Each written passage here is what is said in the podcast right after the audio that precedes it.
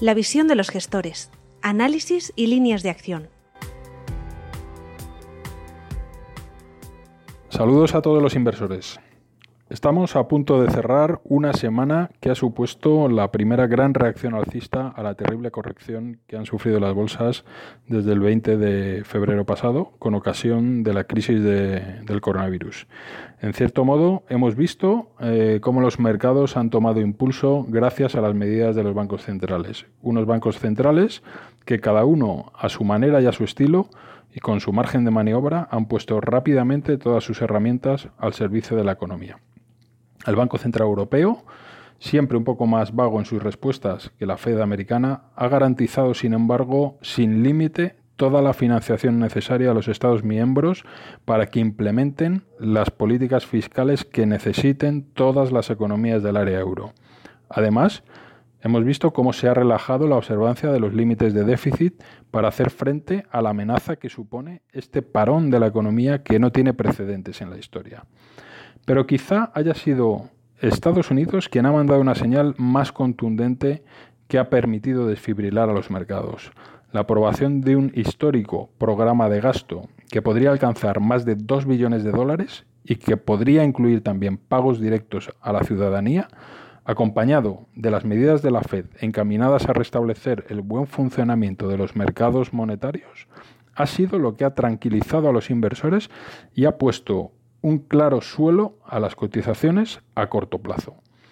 Para mí, lo más significativo quizá haya sido que las autoridades se han apresurado a dar una respuesta que requería cierta urgencia y que lo han hecho con determinación. Quizá basándose en la experiencia de crisis anteriores, en especial la gran crisis financiera de 2008. Hay más factores además que invitan al optimismo como que la naturaleza de esta crisis económica se asimila a la de un desastre natural. No viene como consecuencia de causas intrínsecas al funcionamiento de los propios mercados. Esto además ha cogido al sistema financiero mucho más preparado, más capitalizado y con menos carencias.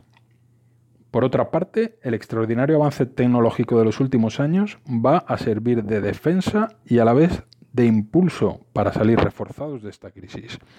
No es casualidad que las compañías tecnológicas, junto con las farmacéuticas y las compañías de consumo básico, hayan sido las que mejor comportamiento han exhibido en las correcciones y las que hayan sufrido menores daños. Solo con más y mejor tecnología e investigación, el mundo podrá seguir avanzando y se sobrepondrá a todos estos retos y los que vengan. Si el rebote en las bolsas será o no duradero, eso está por ver. A este primer impulso alcista seguirán otros, seguramente, pero será un ascenso irregular, no será vertical.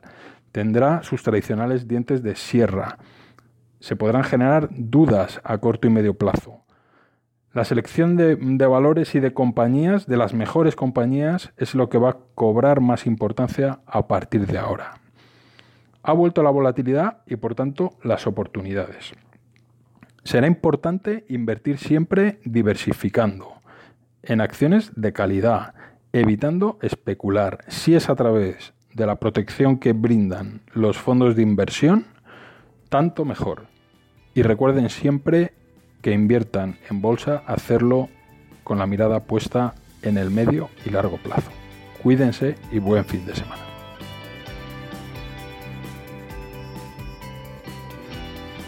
Para estar al día de la información de nuestros fondos y la visión de los gestores, entra en renta4gestora.com.